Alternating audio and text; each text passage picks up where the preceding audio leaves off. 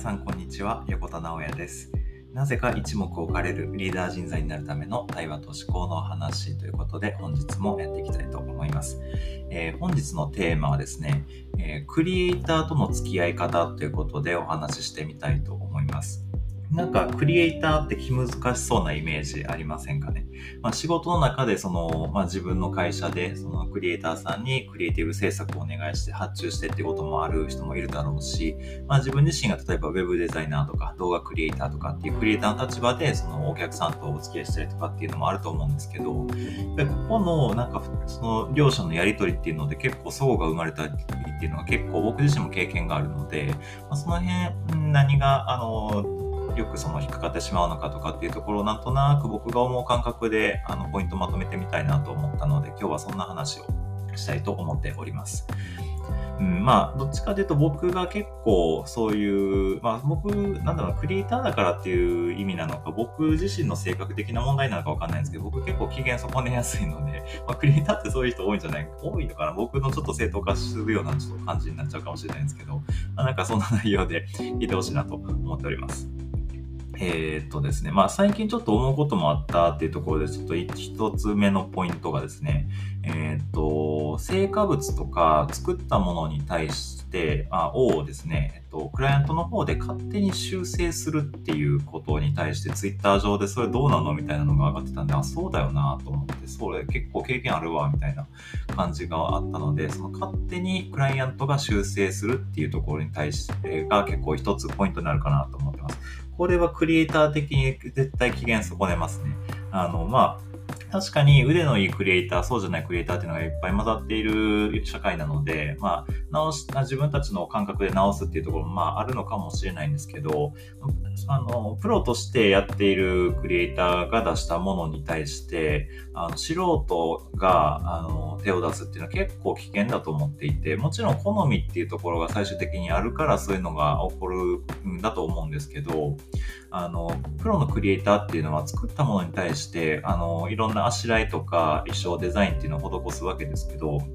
そこに対して必ず言語化っていうのをしていることがほとんどです。なぜそうなのかっていうのを言えないと、やっぱりそのデザイナーとかって、あの、やっていくの難しいなと思ってるんですけど、そこの、ま根拠というか、なぜこうしたのかっていう根拠が、あを持って制作していることがほとんどなので、それを感覚でこっちみたいな風にされてしまうと、よくわかんなくなるんですよね、クリエイターとしては。えみたいな。うん、え、こうやからこうの方がいいのになぜ変えたんですか？え、なんかこっちの方がいいから。みたいな変な会話になってしまうっていう。別にまあ、クライアントが最終的に納得すればいいのかもしれないんですけど、例えばもう少しマーケティングに特化したものを、なんか例えばクリエイターが出すってなった時に、その、ぜあのマーケティング的な観点で言ってもこっちの方が手に取られやすいっていう数数値的な根拠論拠っていうのがあの前提にある中で制作をしている場合にそれを感覚で変えられてしまう場合は必ず例えば結果が絶対に出ない方向にクライアントさんが舵切ってしまうっていうようなことが起こった時にあのやっぱりクリエイターとして面白くないしなんならもう少しグッと踏み込んでクライアントさんにちゃんと言ってあげるってこともしてあげないと、まあ、クライアントからの発注なので納品してしまえばその仕事は完了するかもしれないんですけどけどちゃんと言ってあげてえー、戻してあげないと、結局損するクリエイターではなくて、そのクライアントさんなので、その辺はどう付き合っていくかっていうクリエイターのスタンスにもよるとは思うんですけど、やっぱりその勝手に直すみたいな、自分たちなりの意見を、あの、の入れていくみたいなことは素人はしてはいけないと僕は、あの、発注者側としてまず思いますね。僕も一応クリエイターとしてやってはいますが、やっぱり専門領域じゃないところっていうのはあるので、そこはもう完全にお任せするようにしたりするんですよね。だからそのクリエイターが A って言ってるのに、A で決めきれずに B で迷う、うん、B、うん、たいなんて迷ってるクライアントは僕はあんまり好きじゃないというか、ちょっと好き嫌いな話してしまいましたね。そうじゃなくて、あの、やっぱりその自分にはできないことを任せるために発注してるんだから、発注者としてはもうちゃんと任せて、そこであの責任持ってやってもらうっていう、その、そういう関係が一番クリエイターと、うん、ごめんなさい、クリエイターとしてもやりやすいんじゃないかなと思っていたので、そういうポイントをまず一つ目に挙げさせてもらいました。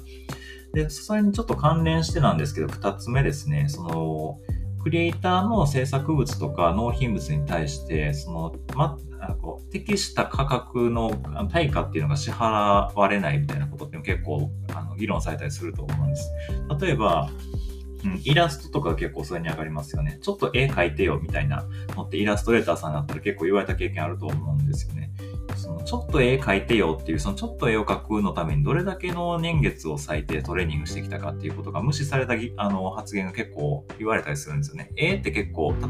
なんか最近流行りの結構その、うん、ラインドローイングっていうか線画、もう線だけ成り立っていうようなあのイラストとかって目にしたことあると思うんですよ。最近だと長場優さんとか有名ですけど、ああいうイラストって一見シンプルなんで簡単そうなんですけど、まあシンプルってつまり、いらないものを削ぎ落としてるっていうことなので、結構技術詰まってるんですよね、あれって。だからそれをささっと書いてよ。ささっと書けるけど、ささっと書けるようになるためにかなりトレーニングしてきた、その対価はどこへ行ったのみたいなのって、やっぱり思うことあると思うんですよね。これデザインでも何でも一緒。料理とかも結構それ言われやすいと思いますし、いろんな何かその制作物を作る人、原価がかからなそうなあの職種のクリエイターさんっていうのはこの辺結構言われる経験あると思うんですけど、発注者としてこの辺は絶対にそれ言ってはいけないっていう、クライアント、あのクリエイターが絶対に機嫌損ねるし、そんな人とは絶対お付き合いしませんって絶対すぐになるので、まずこの辺は注意した方がいいですね。あの、当に、あまあ、相場っていうのはかなり分かりにくくて、いいねでやってるような業界ではあると思うので、その辺で本当に料金設定っていうのは、発注者側からしても、クリエイター側からしてもかなり難しいところではあるので、かなりむ本当にあの難しい話ではあるんですけど、そこは、あのお互いどっちから提案するかとかっていう、まあ、駆け引きもある中でですね、あのどういうふうに料金設定していくかっていうのはお互いのあの話し合いの中で決めていくものだと思うので、しっかりコミュニケーションを取るべきところの一つかなと思います。料金に関して。あ間違ってもそのパパッとやってよとか、うんと、無料でやってくれないとか、そういう話は絶対にしてはいけないし、極力そのそこの相手のクリエイティブに対してリスペクトを持って関わるっていう誠意を見せて、あの金額少し上乗せで渡すとか、僕は結構やったりしますけど、そういうことができないと、やっぱりちょっと、クリエイターから嫌われるあのクライアントさんになってしまうんじゃないかなと思うので、その辺はうまくやっていただきたいなと、クリエイターとしては思うところであります。うん。で、3つ目、そうですね。これはシンプルにですね、褒めてほしいっていうのがありますね。あの、クリエイターってやっぱりね、あの、作ったものに対して、いやいや言われるのはやっぱ傷つくんですよね。自分が頑張って作ったものだから。これは初心者ほどもちろん言われるので、そこは、あの、客観的な意見として、あ、捉え手の意見として、あの、ここは微妙だとかっていうことは真摯に受け止めるべきだし、これはまあ、プロとしても一緒なんですけど、やっぱり褒めてもらう方が嬉しいので、そこ褒めて指摘するっていう、ちょっと、あの、部下に接するかのような感じでやっていただけるとですね、非常にクリエイターとしてはやりやすいなと思っております。やっぱりね、世の中にあの自分の作品が出ていくってことがクリエイターの喜びではあるし、それが褒められるっていうのがやっぱクリエイター冥利につけるあの一つのやりがいだなと思っているので、そこはね、やっぱり、う、まくやってあげてほしいなっていうのが、これも一クリエイターとして、もうこれ僕の話ですね。僕はそういう風にやってもらうと嬉しいなと思っております。もちろんその批判を受け入れないっていうスタンスでは全然やってないので、全然言っていただいて大丈夫なんですけど、やっぱりちょっとね、ああ、いいっすね。でもちょっとここもちょっとこうしてください。みたいなワンクッションあるとね、僕も嬉しいなと思っておりますので、クリエイターと一緒にやっていくときにはそういう心がけしていただけたらなと思っております。あとはですね、今思いついたんですけど、4つ目。うんと、時間軸で言うと、なんか、まあ、いつできるのかっていうのは発注者側からすると結構あの気になるところかなと思うんですけど、なんか、うん、なるはやでとか、最短でとか、あの、そういう依頼の仕方っていうのは一番困ります、クリエイターとして。いや、えーと、いつまでに欲しいんですかっていうのがやっぱ僕たちクリエイターとしては先行したいので、もちろんこんぐらいで大体できますっていうのもありますけど、その優先順位の関係もあるので、他の、案件とかも含めるとですね、その一つの政策だけやるんやったら大体こんぐらいの期間でできるけど、他の政策の方が優先順位高そうだったらちょっと後回しにしてやらせてほしいですっていう、そのいろいろ1ヶ月間とか2ヶ月間とかもっと、あの、まあ、短かったりしますけど、スパン、あの、いろんな政策のスパンが同時並行で進んだりするようなことっていうのは、あの、本当にあるあるなので、その辺の兼ね合いでいろいろ決めていくので、いつまでに欲しいか、それは何でなのかっていうところをすり合わせさせてもらえると、クリエイターとしては嬉しいと。なので、発注者もそういうところを気をつけてみるといいのではないかと。結局その最短でなるはやでとかって言われて、あの、いつまで、ほんまにいつまでに欲しいか聞いてみるとそんなに急ぎじゃなかったりすること多いんですよね。ななんでなるはやって言ったみたいな。それ多分確認したかったからやと思うんですけど、なんかその辺の言葉遣いが結構ね、あの、結構気にかかったりとかしちゃうので、そういうところはお互い気をつけながらやり取りできたらなと。まあ、ここもコミュニケーションの話ですね。うん、これなんかクリエイターじゃなくても、社会人として、なんか、お互いその、依頼し合ったりとかするときとか、うん、社内でなんか上司が部下に指示出したりとかするときにも、その、例えば早急に早急にあのお願いしますとかって一番言ったらあかんなと思っていて、それってなんか、うんその人の行動をかなり制限するし、なんか自由なくなるし、本当になんか、うん、上下関係の中で使う言葉だなと思っているので、なんかそれってあんま気持ちよくないですよね、お互いにやってる中で。そういうのっていうところ、あのもう本当に言葉遣いの話なんですけど、そういうのを受け取り側が特に気にしたりするので、そういう圧を感じたりとか、嫌な気持ちになったりとか、それだけで仕事って楽しくなくなっちゃうので、これは本当クリエイター、特にクリエイターはこういうのあの感じやすい生き物なのかなと思っておりますので、そういうところ気をつけながらね、あの一緒に楽しく仕事できたらなと思っております。うん、やっぱりね、そのコミュニケーションなんですよね。僕もコミュニケーションの連携がしにくくて、直接クライアントとやり取りできればいいんですけど、間に1人以上2人とかのそのディレクターさんが挟まったりとかしている案件ほど事故りやすいですね。あの、コミュニケーションが取れてなくて、いつまでにやって誰の指示なのかよくわかんないし、みたいなことになってしまうと、本当いよいよあの納品までにいろんなトラブルが起きてみたいなことが起こったりとかして、クライアントもクリエイターもディレクターも全員が疲弊するみたいなことが起こりうるので、本当に僕もちょっとこういうことを経験しましたけど、やっぱりそういう不幸なことはね、起こらないようにしたいなと思うので、